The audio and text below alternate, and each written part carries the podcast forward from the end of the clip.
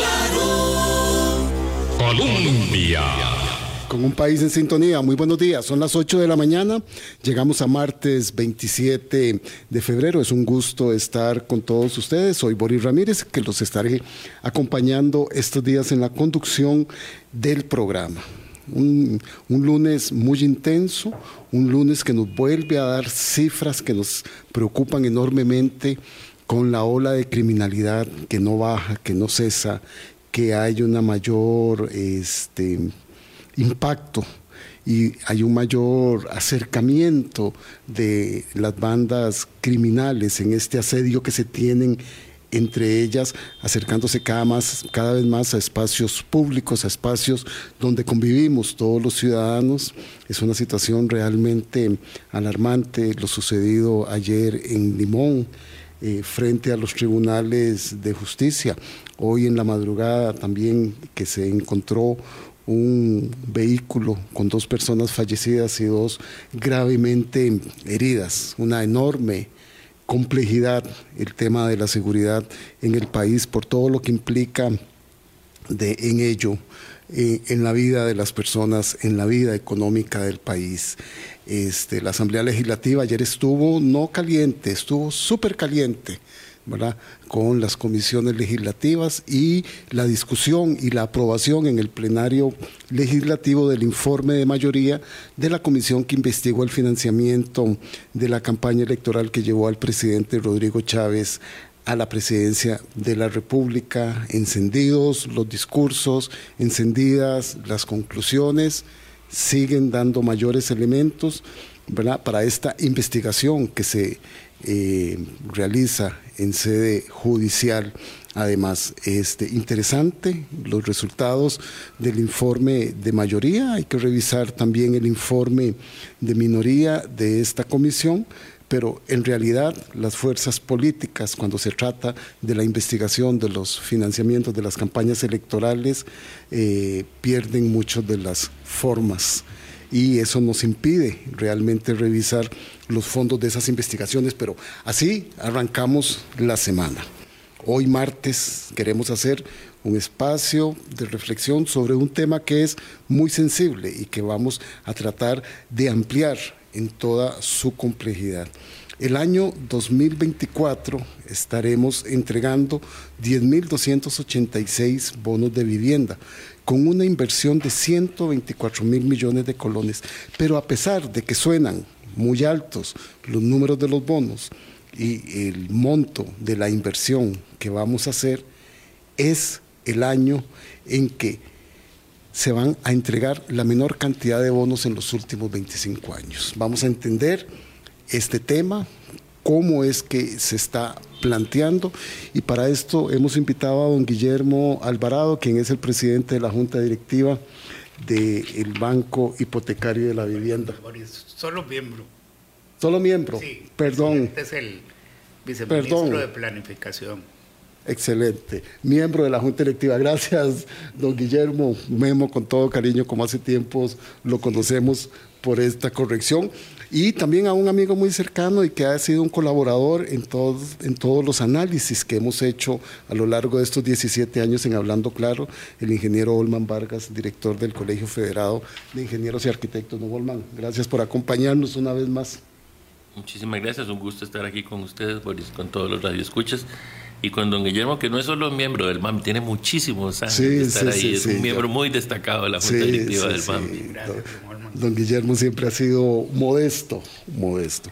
A ver, don Guillermo, ¿por qué si estamos hablando de tal cantidad de bonos y de una inversión de 124 mil millones, estamos diciendo que es la menor entrega en los últimos 25 años? ¿Cómo es que explicamos esto? Bueno, bueno, Se- me acerca un poquitito más al micrófono, don Guillermo, por favor. bueno, buenos días. Eh, primero empecemos con buenas noticias. Démosle. Eh, el sistema termina, el Sistema Financiero Nacional de la Vivienda, que es el instrumento que se utilizó para poder eh, darle vivienda a las familias necesitadas. Eh, terminó el mes de diciembre eh, en sus 37 años, aun cuando, digamos, su trabajo ha sido de 35. los primeros años fueron de formular la institucionalidad para lograrlo. Llegó a 421 mil familias atendidas. Sí, sí. Eso hace que una de cada cuatro familias en Costa Rica haya tenido efectivamente la oportunidad gracias al sistema. El sistema ha sido determinante. Así es. Ha sido determinante. Más de un millón trescientas mil personas se han beneficiado en esta Así trayectoria, en esta trayectoria, don Guillermo. Y, y efectivamente entonces eh, hemos logrado eh, atender a un millón setecientas mil familias. Y eso es importante, don Boris, porque eh, lo señalo, porque a veces eh, eh, hay una corriente que se ha vuelto cultura de que denigran el marco institucional. Y por eso quería empezar por ahí. No, excelente.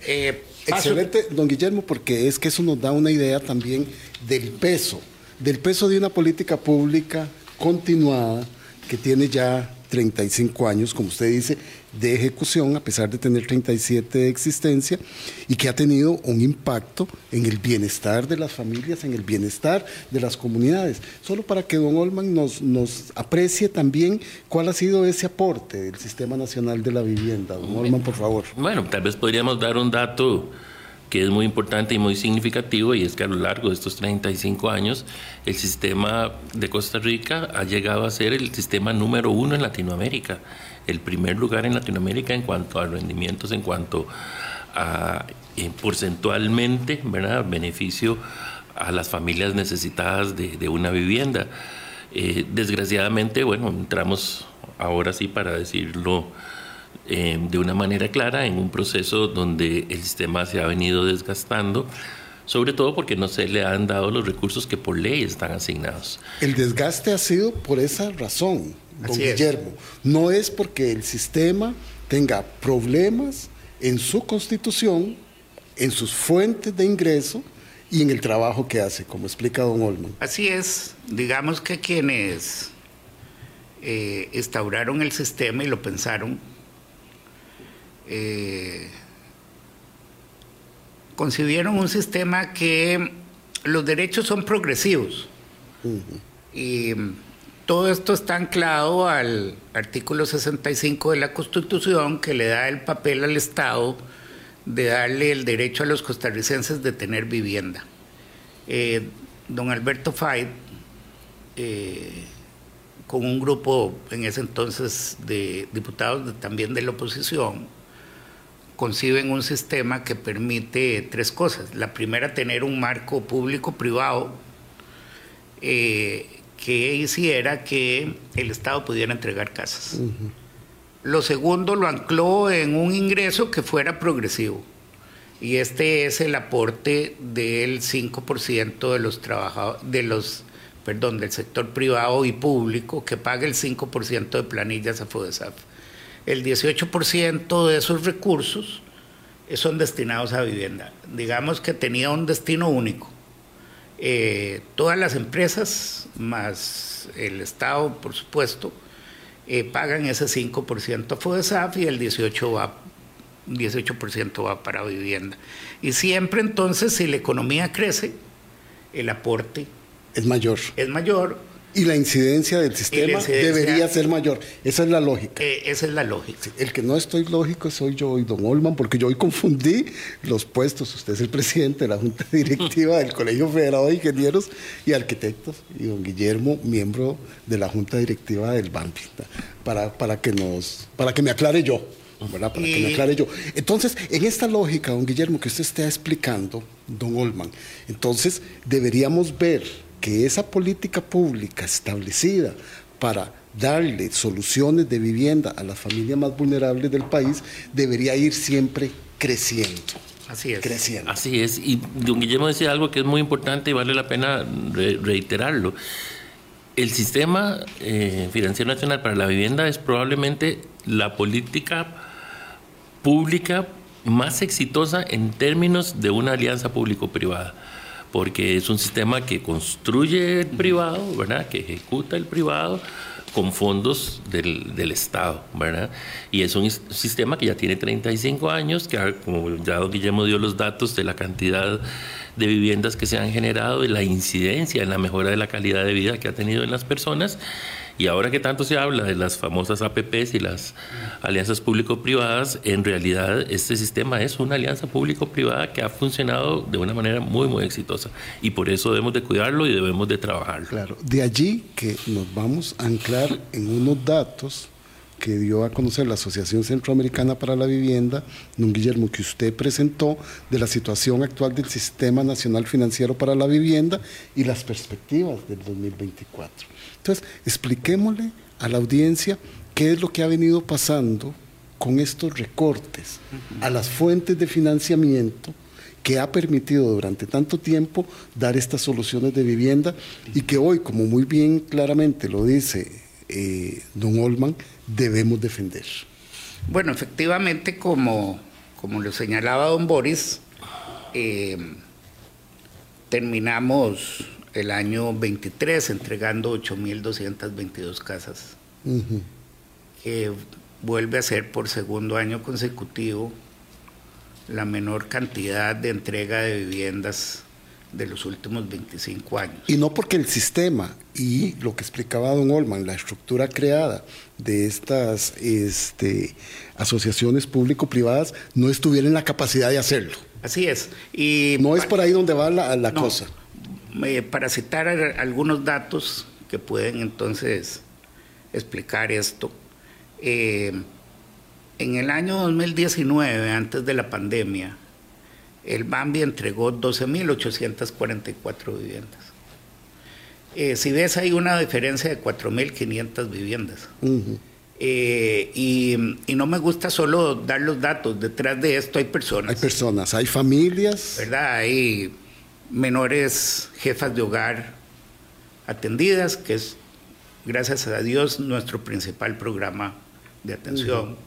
Hay adultos mayores menores atendidos, discapacitados o familias en pobreza. Claro. Esa es una política pública focalizada a atender la vulnerabilidad. Bueno, tenemos dos, ¿verdad? Porque en el caso de vivienda es. Eh, en el caso de vivienda tenemos el primero que es lo que conocemos como artículo 59, que es atender a las familias que no tienen opción a crédito. Eh, esas familias que el Estado les tiene que entregar una solución completa, ¿verdad? En eso invertimos el 40% de los recursos. En el 60% de los recursos lo que llamamos es el bono crédito, eh, que es cuando la familia puede aportar.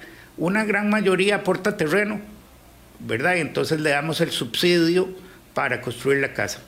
Eh, otras tienen acceso a crédito porque el bono representa poder pagar la prima, porque son familias que no tienen ahorro, están endeudadas, y además baja el monto del crédito, entonces tienen acceso a eh, esa, digamos que ahí llegamos hasta el sexto estrato, aunque está concentrado en el estrato 2, 3 y 4. Don Olman, el Colegio Federado de Ingenieros y Arquitectos coincide en algunos datos, ¿verdad? O, coincide con la tendencia de que hemos venido disminuyendo este potencial que venía eh, incrementándose, porque con los datos que vimos en el estudio de don Guillermo Alvarado, desde el 2011 siempre viene creciendo la entrega de bonos y la construcción de viviendas de interés social. ¿Es coincidente en esta reducción también los datos que aporta el Colegio Federado de Ingenieros y Arquitectos? Sí, efectivamente. Bueno, los datos del Colegio Federado de Ingenieros y Arquitectos, para aclararle a la gente, son datos sobre todo el sector construcción y de ahí nosotros segmentamos entonces específicamente lo que es interés social. Para complementar lo que decía Guillermo, en el 2019, el año antes de la pandemia, en metros cuadrados efectivos, ¿verdad? En vivienda de interés social se registraron más de 650 mil metros cuadrados. En el 2020, el año de la pandemia, que hubo un bajonazo por razones obvias, se bajó a 600 mil metros cuadrados registrados en vivienda de interés social. En el año 22 ni siquiera llegamos a 400 mil. Anduvimos alrededor de 370 mil y en el año 23 tuvimos una pequeña mejora que apenas alcanzó los 400 mil. O sea, este, hemos disminuido del 19 al 23 más de un 30% la inversión, en, la inversión directa en vivienda de interés social. ¿Y eso se ha dado por los recortes? Eh, sin duda, porque parte de, ese, de esa estadística que lleva el colegio, porque los costarricenses tienen que saber que todo proceso constructivo pasa por el colegio. Y ahí se registra entonces lo que don Olman llama la intención de construcción. Eh, eh, igual pasan los proyectos y los bonos individuales de, vivienda, ¿verdad? Por ahí pasa. Eh, solo para dar algunas cifras, en el 23 nosotros tuvimos un rebajo de 21 mil millones de colones, ¿verdad? para el 24 que eran un poco los datos que dabas al inicio, tenemos un rebajo de 34 mil millones de, colones. Eh, y es ahí donde en el, en el encuentro que tuvimos en, en Asembi, señalábamos que aun cuando la economía costarricense tiene mejores indicadores, eh, las finanzas públicas están mejor eh, los recortes son cada vez mayores, ¿verdad? Y ese es un tema que sí me, gustaba claro. Y además me, gustaría profundizar en este presupuesto del año 2023. Este, la Asamblea Legislativa le indicó al Ministerio de Hacienda que debía restituirle 10 mil millones de colones que había rebajado y ese dinero no ha sido restituido al sistema, don Guillermo. ¿Por qué? Eh, bueno, efectivamente, la Asamblea Legislativa, eh, los recortes provinieron ah, cuando se viene la pandemia y era lógico en el 2020 porque en ese contexto nosotros teníamos un presupuesto que ya no íbamos a lograr. La economía se iba a cerrar, iban a caer los puestos de trabajo, iba a haber menor aporte del 5% de planillas y era lógico. Y por supuesto en, la Junta, eh, con la ministra de ese entonces, vimos la necesidad de ajustarnos de una vez, ¿verdad? Calculamos un poco el ajuste con los primeros meses de la caída económica. Eh, lo único es que el gobierno y Hacienda siempre quiso más. Y ahí es donde la Asamblea Legislativa nos restituía el 50% de lo que pedía el, el rebajo, ¿verdad? Eh, eso pasó también en el 23, cuando se discute el presupuesto. En aquel momento se restituyó. En el 22 se, restituyeron 10, mil millones de los 21 mil en la búsqueda de que fuera solo la mitad. Eh, en eso siempre la Asamblea Legislativa comprendió que no podía ser vivienda el que ajustara los temas económicos. Y ahí fue donde restituyeron 10 mil millones. El ministro de Hacienda nos señaló, por, porque siempre hicimos gestiones para saber cuándo iban a llegar esos 10 mil. Eh, como el gobierno da los ingresos en forma de doceavo cada mes, no llegaban eh, los doceados de esos 10 mil millones.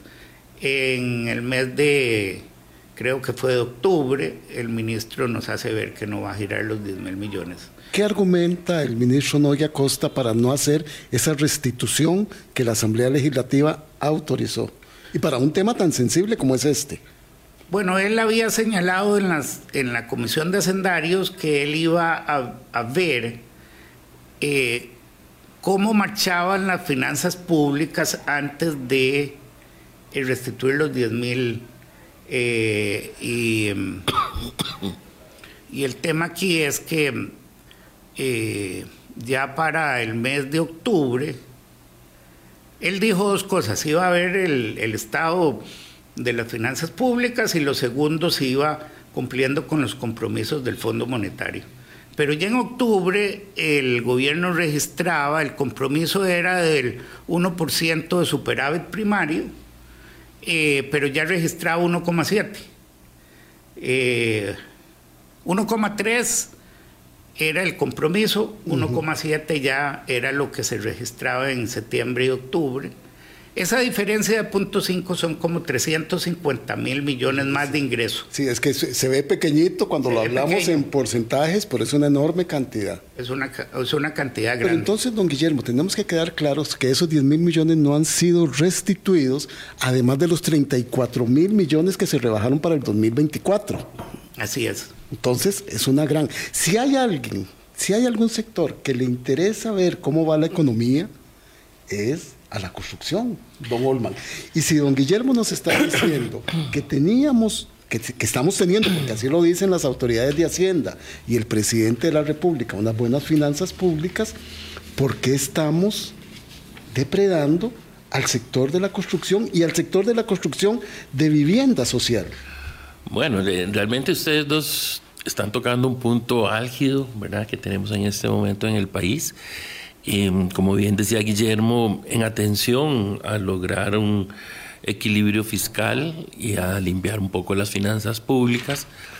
Eso se puede hacer de muchas maneras, pero parece claro, por lo menos es nuestro criterio, de que una de las líneas principales que el gobierno ha tenido es detener completamente el desarrollo de infraestructura.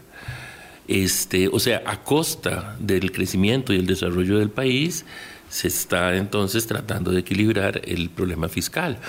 ¿Y por qué lo decimos? Porque no es en un solo en el tema de vivienda. Imagínense que en el tema de infraestructura vial, si sumamos todos estos proyectitos pequeñitos que se están haciendo en obra urbana, que se cacarean mucho, y porque se ven, porque la gente lo siente, deben ser este, probablemente alrededor de unos 200 millones de dólares lo que se está invirtiendo en este momento. Si sumamos eh, lo que se hizo en La Galera, lo que se está haciendo en Atillo, el puente de los Ledesma, cositas así. Pero lo que se ha detenido si sumamos Barranca Limonal, si sumamos la carretera San Carlos, la ampliación de la ruta 27, el, corredor de San Ramón. el corredor de San Ramón, que es el más importante de todos, este, la, cancelación que se dio de la ampliación de la Florencia del Castillo, fácilmente eh, se han detenido una inversión de más de 1.500 millones de dólares. Entonces, parece que se hace obra, en realidad se ha detenido la gran cantidad de mm. obra. Si vamos al tema de infraestructura de agua, ni se diga. Todos los proyectos y totalmente detenidos que nos han llevado a la crisis que tenemos en este momento. Orosi 2 ya está mostrando, no haberlo concluido, ya está mostrando los problemas. Pero es que hay una cosa importante que está diciendo don Olman. Cositas que se están haciendo que parecen que es mucho, ¿verdad? Pero el sector de vivienda social no es una cosita, don Guillermo es una gran ayuda y un paliativo para las familias. No podemos, entonces, realmente, como dice usted, ver, cuando don Olman nos presenta el espectro macro, nos preocupa, con un país que dice tener finanzas más acomodadas. ¿Para, ¿De qué vale finanzas más acomodadas con una inversión social en caída en vivienda, en obra pública vial, en obra pública ferroviaria, en acueductos, en educación. Eh, de un panorama que, tiene que llamarnos a la reflexión porque incluso mucho de eso está eh, la problemática social que estamos viviendo, ¿verdad? Es decir, quien cierre los ojos y no vea en esa inversión la problemática que vivimos, pues eh, digamos que, que, que quiso mirar para otro lado, ¿verdad? Y, solo para mencionar en el tema de vivienda, los recortes del 2020 a la fecha representan ya, eh, vean eh, la cantidad, 115 mil millones de colones, ¿verdad? Eh, eso es, mucha plata. eso, eso es mucha plata, o, eso es un cachimbal. Un cachimbalito de plata. De plata. Eso representa que el sistema no ha podido construir 11.130 viviendas, ¿verdad? Es decir, hemos, no hemos logrado o no hemos tenido la posibilidad de atender a 11.300 familias. Eh, pero si nos vamos al tema que hablaba don Olman, en el fondo, esto significa que el sistema dejó de construir 473 mil metros cuadrados. Y detrás de, esas, de esa cifra, no lo decía don Olman, pero lo voy a señalar, hay 42.500 empleos que no se generaron. Don Guillermo, dejemos el punto ahí, dejemos ese punto ahí para ver también cómo esto le hace daño a la economía en su integralidad. Son las 8 y 25. Don Guillermo Alvarado, miembro de la Junta Directiva del Banco Hipotecario de la Vivienda, y don Olman Vargas, eh, presidente de la Junta Directiva del Colegio Federado de Ingenieros y Arquitectos, están con nosotros en esta conversación. Ya regresamos. Colombia. Un país en sintonía, 826. Muchísimas gracias por continuar con nosotros. Conversamos con don Olman Vargas, presidente de la Junta Directiva del Colegio Federado de Ingenieros y Arquitectos, y con don Guillermo Alvarado, miembro de la Junta Directiva del Banco Hipotecario de la vivienda. Y dejó don Guillermo el punto en la llaga.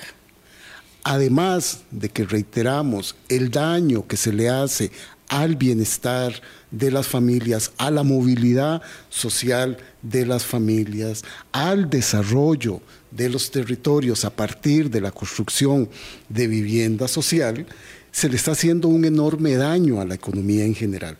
Según los datos del informe eh, presentado, con los recortes de recursos de FODESAF al Fondo Nacional del Sistema de Vivienda, no solo se han perdido este, construcción de casas, se han perdido 42.572 puestos de trabajo. Y con los recortes que se le han hecho en el, en el periodo 2020-2024 al impuesto solidario, se han perdido 6.307 puestos de trabajo. Eso es una enorme cantidad de puestos perdidos, don Guillermo. Eh, bueno, incluso el país, eh, como lo han explicado muchos de los analistas económicos, sigue perdiendo empleo, ¿verdad? Gana empleo donde Costa Rica ha estado anclado a la exportación de bienes y servicios, ¿verdad? Entre esas la recuperación del turismo, entre esas la mayor exportación de zonas francas y principalmente banano, piña y, café. Eh, pero pierde empleo en el sector eh, interno, digamos. De la construcción de obra pública de vivienda, entendámoslo aquí, ¿verdad? Sí. Porque hemos visto otros indicadores donde la obra, la construcción de obra ha mejorado, don Olman. Pero aquí, en este sector específico, 48 mil puestos perdidos. Imagínense, tal vez hablando a nivel más macro, durante muchos años, digamos que dentro del 2010 hasta el 2020 más o menos, unos 10 años, la inversión de la obra pública, ¿verdad? En esos gobiernos, dentro del total de, la inversión en obra eh, constructiva en el país, en, en todas las áreas, osciló entre un 15 y un 20%, más o menos. La quinta parte de la inversión era obra pública. Y nosotros en ese momento en el colegio decíamos que se debía hacer el esfuerzo para llegar hasta un 30%. Hasta un 30%. Ustedes siempre han sostenido que es un 30%. En este momento la inversión en obra pública oscila entre un 5 y un 7%. Sí. O sea, en términos reales ha disminuido entre un 10 y un 12% en los últimos tres años. Este, y entonces, eh, imagínense ¿Qué significa eso en empleos no generados, verdad? En empresas que trabajaban para el gobierno central, para obra pública, especializados en obra pública y que ahora simplemente han tenido o que cambiar de, de, mercado, de nicho, ¿verdad? O algunas incluso han quebrado. Este, y bueno, y todo lo que eso genera desde el punto de vista social. Entonces, claro que el no invertir en obra pública el gobierno central o haberla bajado a ese 7%, esas cositas de las que hablábamos, ¿verdad? Para que parezca que sí se está invirtiendo cuando en realidad hay una disminución muy fuerte, este, tiene una afectación directa sobre la calidad de vida de los costarricenses. Don Guillermo, para poner en datos lo que está diciendo don Olman, el Colegio Federado de Ingenieros y Arquitectos ha tenido como norma que se debería tener un 30% de construcción en obra pública. En el 2016 fue de un 19,5 en el 2018 de 21,9, que han sido los más altos. Y hemos visto, a como estamos ahora, que estamos en un rango de inversión del 6%. en términos de la economía, ¿qué significa una disminución tan drástica en la construcción de obra pública en general? Eh, bueno, es, es un poco lo que, lo que tenemos que analizar con propiedad. Un país que supuestamente lleva un crecimiento debería traducirse en mejor infraestructura y mejores servicios. Y eso es lo que no tenemos, ¿verdad? Eh, las finanzas públicas mejoran eh, para unas variables macroeconómicas eh, más positivas, que eso está bien, pero el tema es la priorización del gasto o de la inversión. Yo prefiero llamarle inversión porque todo esto es tema de inversión, incluido atender a las familias necesitadas. y ahí es donde efectivamente uno empieza a ver que hay algo que no que no tiene sentido porque el proceso de generar infraestructura y de dar vivienda social es parte de la fórmula de la reactivación de la economía y del empleo, ¿verdad? Y, lo citábamos con datos. Claro, ¿cómo reactiva la economía la construcción de obra pública, don Olman? Porque podemos decir, bueno, solo se han perdido empleos, pero todo lo que tiene que ver con los encadenamientos, la venta de materiales, es que aquello es una sucesión de actividades que se van sumando. Y normalmente, eh, imagínense que oíamos en una reciente conferencia de un analista político económico muy importante del país de que la obra, propiamente el aporte del sector construcción al, al, PIB del país había rondado alrededor del 10%, entre un 8, un 9, 10%. En este momento está en un 4%. Entonces, y estamos hablando del Producto Interno Bruto, estamos hablando de la producción directa del país, ¿verdad? El ingreso que recibe directamente el, gobierno central. Entonces, de, es una afectación muy importante. Un, sector como este eh, ha perdido el poder generar un 6% de lo que son los ingresos eh, totales del país teniendo un control de los recortes, no asumiendo que sean recortes tan drásticos, con esto que está diciendo don Olman, don Guillermo, más bien el sector de construcción de vivienda social le aportaría mucho más a la economía. Bueno, don Olman sabe más de la, la cadena que mueve el sector de construcción, ¿verdad? Desde los materiales, arena, piedra, bloque hasta la señora que vende, un amigo mío es hasta la señora que vende las empanadas o los desayunos en la construcción. Eh, sin duda es una cadena de valor agregado enorme, ¿verdad? Pero se lo dejo a Don Olman, que eso lo sabe explicar mejor. Eh, ah, y, y, lo otro, y el otro dato importante eh, de lo que yo he conocido es que es el sector que más puede responder a la generación de empleo poco calificado en el corto plazo, ¿verdad? Y eso es lo que ocupamos, reactivar la economía y generar empleo. Eh, pero bueno, creo que don Olman sabe más de ese valor agregado. Don Guillermo le tiró la pelota. Que tiene todo el... Sí, no, es, muy claro, ¿verdad? Y primero hay una, una incidencia directa entre las contrataciones que hacen este, a las empresas y, ahí recordemos un, poquito el ciclo de vida de los proyectos, ¿verdad? Hay primero toda una etapa de planificación, de, generación de planos constructivos de las diferentes obras en, la, en el área que sea que ahí implica toda una gran cantidad de empresas consultoras, ¿verdad? Que trabajan, que diseñan, que hacen los proyectos. Después viene el proceso de ya de la construcción en sí, que tiene un encadenamiento muchísimo mayor, porque ahí estamos hablando de las empresas que hacen materiales, que producen materiales como los bloques, ¿verdad? O la arena y piedra que decía don Guillermo, este, están las empresas que importan materiales que se utilizan en la construcción, en la generación de, cemento, bueno, de tantos materiales de madera actualmente que se está impulsando muchísimo.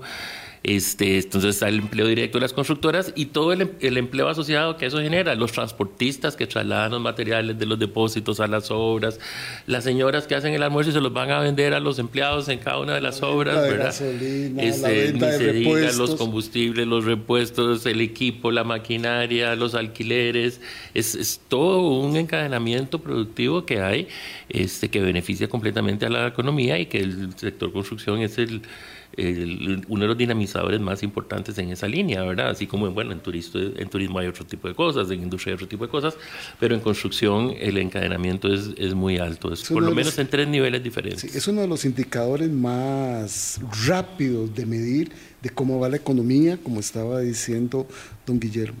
No me cabe la menor duda de que estas sensibilidades que ustedes tienen en la información la han compartido con las autoridades de gobierno. ¿Qué les dicen, don Guillermo? Eh, permítame antes, don Boris, dar otro dato, porque por favor.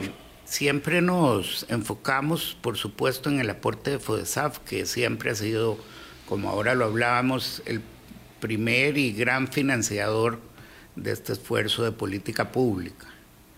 Eh, pero tenemos un segundo ingreso, y eh, tal vez menos, menos comentado, que es eh, aquello que le llamaron impuesto a las casas de a lujo. Las casas de lujo, sí, que también vimos que, que, es el impuesto, que es el impuesto solidario. Y quisiera señalarles que del 20 al 24, el monto del recorte del impuesto por parte de Hacienda ya suma 21.600 millones, que también es un cachimbal de plata. Eh, eso representa que esos recortes nos impidieron poder atender a 1.650 familias, eh, que hay que sumarle a las que ya comentábamos.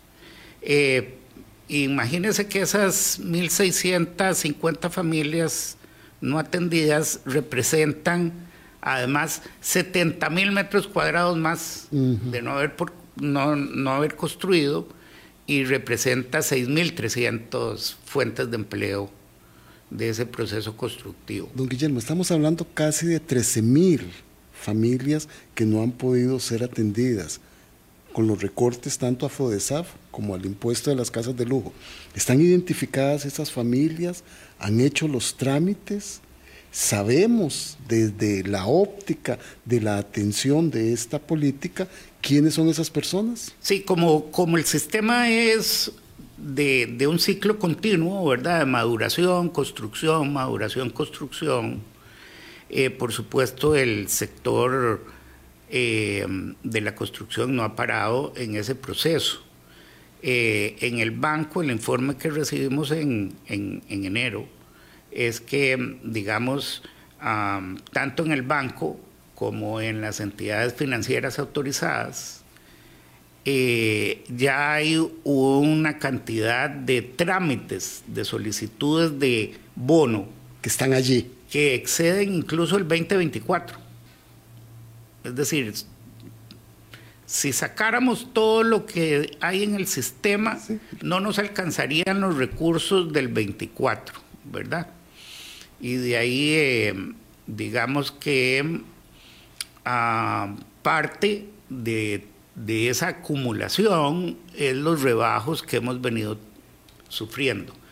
Y, y por supuesto parte de eso es lo que no pudimos aprobar el año pasado. Claro, ya cumpliendo con la meta del 2024 de más de 10 mil bonos, está en déficit del sistema, por lo que se ha eh, venido Así Es, así es, ¿verdad? Solo para dar un dato en proyectos, en el banco tenemos, eh, a enero teníamos 18 mil millones así, eh, de proyectos que buscan ser aprobados, ya en el banco, en el BAMBI. En las entidades autorizadas, eh, para el primer trimestre, señalaban las entidades financieras, que iban a remitir proyectos por 23 mil millones, ¿verdad? Eh, no podríamos asignarle todos los recursos porque solo vamos a tener 36 mil millones para poder eh, asignar a proyectos. Eso quiere decir que si los 18 mil se aprueban de lo que está en el banco, solo alcanzaría para 14 mil de esos 23 mil, mm. solo en proyectos. Pero igualmente en bono individual eh, sea eh, para atender a las familias que se le da una solución completa o a las familias que aportan terreno o a las que tienen crédito, eh, igualmente sería deficitario. Sí, don Olman, una, una cosa como estas tiene acción correctiva. Sí, bueno, acción correctiva siempre hay, esa es la esperanza que todos tenemos, ¿verdad? Y, a veces pasa por cosas que parecen simples. Eh, hay otras más complejas, pero voy a decir una, porque me lo, me lo sugería ahora que me estaba hablando. Imagínense que en vivienda, en esta administración, ya llevamos tres ministras de vivienda. En el AIA llevamos tres presidentes ejecutivos del AIA. En el BAMBI creo que ya llevan tres presidentes de la Junta Directiva del BAMBI así en dos años, ¿verdad? Así no se puede tener, así no se puede tener una política pública definida y, cómo se llama y que lleve un norte. Todos quienes hemos laborado en, la empresa pública, yo laboré 12 años en la empresa pública, eh, sabemos la inestabilidad que se genera cuando hay un cambio de jerarca, que trae un equipo de trabajo, que cambia algunos de los mandos medios y que tiene una nueva línea y una nueva política. Bueno, este, si en, menos de un año, en ocho meses se cambia uno, y a los ocho meses se vuelve a cambiar otro, a los ocho meses se vuelve a cambiar otro, ahí no puede haber una estabilidad, una línea directa, una política pública definida, una serie de objetivos y de acciones para cumplir con esos objetivos. Así no se puede, ¿verdad? Entonces, una cosa primera, o sea, básica, pareciese, es que haya estabilidad en los puestos de gobierno, en los jerarcas de las instituciones. Con ese, con ese cambio tan acelerado que se ha dado en este gobierno de una manera totalmente inédita, es muy difícil sostener políticas públicas que tengan objetivos claros y a los que se vamos a, a, direccionarnos, direccionarnos de alguna manera. Tenemos que hacer un esfuerzo porque en estos dos años, y digo, el país, ¿verdad? El gobierno central, se mantengan los jerarcas que correspondan para poder dar una estabilidad. Imagínense que si vayamos al, cuarto, quinto ministro, a ministro, a presidente ejecutivo, a presidenta ejecutiva, eh, eso sería un caos completo, un caos completo. Ninguna institución pública, estatal, que se precie de trabajar con eficiencia puede lograrlo con cuatro o cinco ministros o cuatro o cinco presidentes ejecutivos en un periodo de cuatro años. Definitivamente, eso para empezar con una cosa sencilla. Una cosa sencilla. Ahora, ya más allá, necesariamente tenemos que tener objetivos claros, tenemos que tener políticas públicas definidas. El gobierno tiene que tener aliados estratégicos. Hay muchas organizaciones de la empresa privada, de la sociedad civil, que funcionan como aliados estratégicos del gobierno. Estar en, como en un ministerio, en una presidencia ejecutiva de una institución autónoma necesariamente implica buscar aliados estratégicos de la sociedad civil, de la empresa privada, de las organizaciones este, eh, que lo pueden hacer para apoyarse para proyectos y, y, ¿cómo se llama? y planes específicos. Nosotros sentimos que este gobierno no tiene aliados estratégicos y como no tiene una coherencia a lo interno clara, definida, este, con ese montón de cambios no puede haber esa coherencia, se está perdiendo la oportunidad de oro. Y le voy a dar un ejemplo que tiene que ver con otro tema completamente diferente, pero que por alguna razón lo, lo, lo oí recientemente, y es el divorcio que hubo en esta administración entre Procomer y Cinde en un momento en que tenemos toda una recuperación del turismo y ese divorcio ha generado que no se esté aprovechando como se debiera el potencial que en este momento el país tiene en atención a la recuperación que ha tenido el turismo. ¿Y por qué? Bueno, porque por alguna razón alguien decidió que Procomer iba por un lado, que Cindy iba por el otro, y esa alianza estratégica que había sido fundamental para el desarrollo del turismo en el país, que es nuestra principal fuente de divisas que ingresan, se, está, se perdió completamente y se está desaprovechando entonces un escenario, un marco que hubiera sido idóneo para obtener... Para aprovecharlo mucho más. Don Olman está poniendo un asunto muy importante. Aquí una inestabilidad en los nombramientos de los jerarcas, un alejamiento de socios estratégicos, pero una política pública que sí existe en el caso del sector de vivienda. ¿Cuánto afecta estos elementos que nos trae a colación don Olman, la ejecución de la política pública que ha sido permanente y estable. Don Guillermo. Eh, bueno, la tesis que siempre hemos manejado en la Junta Directiva desde que vinieron los, los recortes es que efectivamente el sector privado solidariamente aporta el 5% a planillas. Ahí por supuesto también va el 5% de planillas de los trabajadores del Estado. Eh, y tenía una finalidad. Eh, el aporte a FODESAF es para las ayudas sociales, ¿verdad? Y mm, para nosotros siempre ha sido eso, que era un impuesto con destino único. Eh, igual el impuesto a casas de lujo, era que las familias que tenían mayores recursos invirtieran en viviendas efectivamente solo para las familias eh, de pobreza y pobreza extrema, ¿verdad? Eh, es decir, hay un esfuerzo solidario del sector empresarial aportando para ello. Eh, y como era un destino único, uno cree, yo no soy abogado, pero uno cree que ese, esos recursos no eran para otra cosa, ¿verdad? Y la postura nuestra siempre ha sido que tiene que respetarse ese aporte solidario en la búsqueda de que efectivamente la instrumentalización que fue la ley 7052 que creó el sistema y el Banco Hipotecario de la Vivienda pueda eh, hacer cumplir lo que dice la constitución política.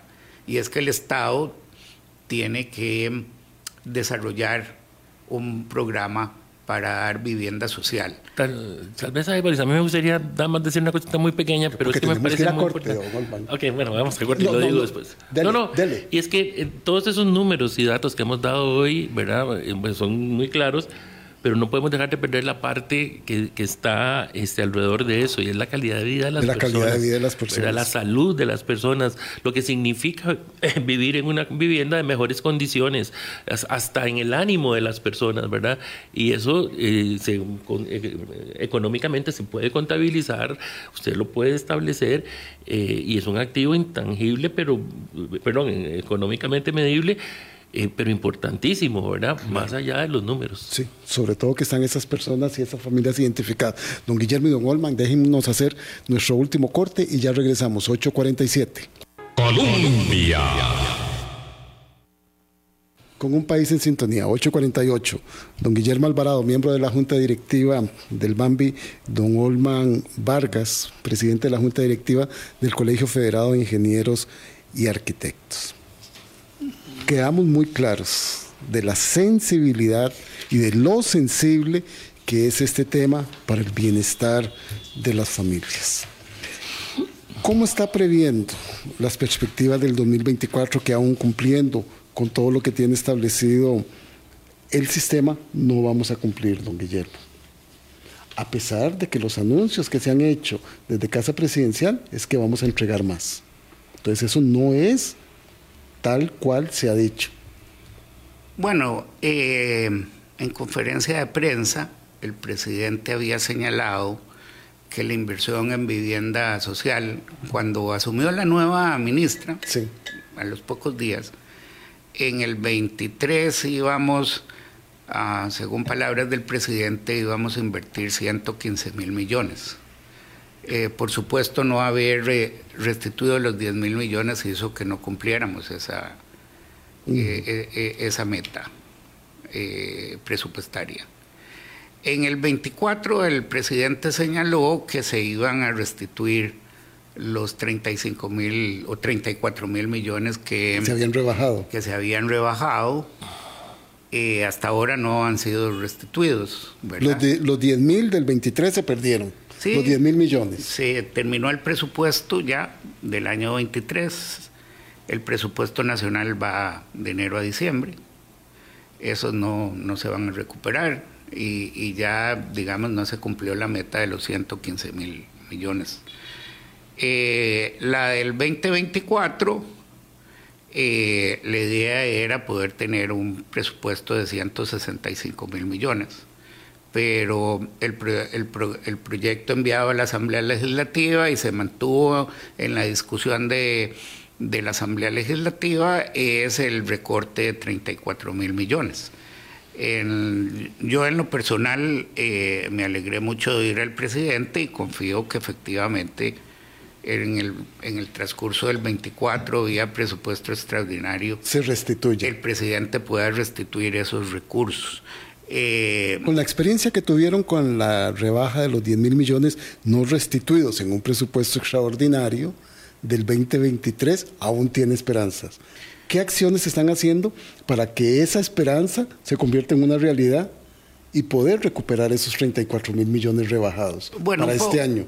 Un poco, Boris. Bueno, la, esperanza la seguimos teniendo, ¿verdad? Eh, eh, aun cuando los hechos nos digan otra cosa, eh, yo, yo sigo esperanzado de que, de que suceda. Eh, lo que hemos hecho, por supuesto, es hacerle ver a las autoridades ahora nombradas la problemática que tenemos con respecto a los recortes. Y lo otro es lo que hemos querido hacer y es poder visibilizar las cifras, porque a la gente se le olvida, ¿verdad? Y, incluso al, propio sector de la construcción se le olvida. Eh, y parte de, de este esfuerzo que hicimos con ASEMBI fue visibilizar los números. Y a los medios también, porque eh, don Olman, usted no me deja mentir, antes el tema de construcción de vivienda social era un tema permanente en la agenda de los medios. Más que eso, fue un tema que le dio la victoria a algún candidato presidencial hace muchos años. El tema de vivienda era un tema top. Top. ¿verdad? En, el, en, la, en el, la mente de los costarricenses. Y eso ha dejado de ser, ahora pasó a ser un tema totalmente este, secundario, y lo digo con toda tristeza, ¿verdad? Cuando es un tema fundamental, en la, como dijimos antes, en la calidad de vida de los, de los costarricenses. Acompaña a, al Bambi y al sector de vivienda en su totalidad el Colegio Federado de Ingenieros y Arquitectos en esta reflexión que tiene que llevar a la acción de no seguir en esta tendencia de recortes tan grandes a un sector tan sensible, don Olma? Y, y, complementándolo con una pregunta que usted hacía antes también, juntando las dos preguntas, hay un tema que es fundamental. Los costarricenses sabemos lo que es el proceso político en nuestro país, lo conocemos muy bien. El cuarto año de gobierno es un, un año muy difícil para cualquier gobierno, donde prácticamente se ve muy limitado en su ejecución, porque cualquier cosa que haga o que diga tiene todo un, un componente, electoral. componente electoral muy fuerte. Entonces, lo que le queda efectivamente a este gobierno para hacer obra es este año. El, el, año que tenemos entre el mayo del 2024 y, y mayo del 2025. Así que debe de, necesariamente el gobierno de enfocarse, como decíamos antes y en atención a su segunda pregunta, de buscar aliados estratégicos que le ayuden a llevar este, una ejecución de obra muchísimo más eficiente, muchísimo más amplia, muchísimo más clara, en atención a las verdaderas necesidades que tiene el país. Este, y yo estoy seguro que muchísimas organizaciones estamos en la mejor disposición de ayudar, de colaborar pero bueno, si se nos oye, si se nos pide colaboración ayuda. El gobierno ha estado muy alejado de, de quiénes pueden ser sus aliados estratégicos y nos parece que eso es una cuestión fundamental para aprovechar este último año efectivo que le queda.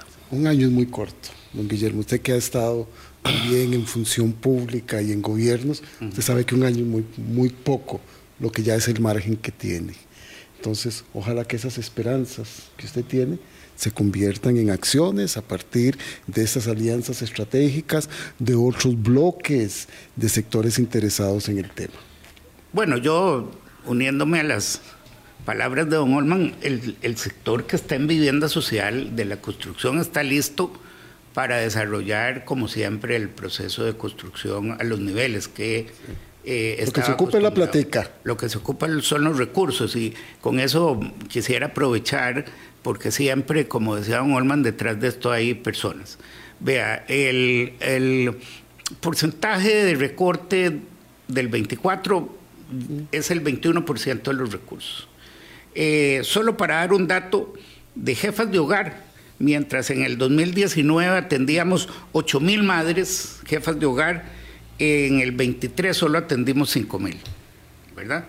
Entonces, efectivamente ocupamos entrar en ese análisis que señala don Claro, y así como dice don Guillermo, se han dado menos a personas adultas mayores, se han dado menos a personas con discapacidad, lo que hace más grave la situación. Don Olman y don Guillermo, muchísimas gracias por mantenernos atentos, este, los micrófonos abiertos para seguir en esta disposición de que la inversión social es una inversión para la democracia y la democracia cuesta lo que tenga que costar, sobre todo cuando tenemos que darle bienestar y calidad de vida a nuestras familias, generar empleo y seguir en una etapa de recuperación económica. Muchísimas gracias por habernos acompañado. A ustedes más bien. y mañana nos encontramos. Son las 8 y 56. Nos escuchamos y nos vemos mañana acá en Hablando Claro. Que pasen un buen día.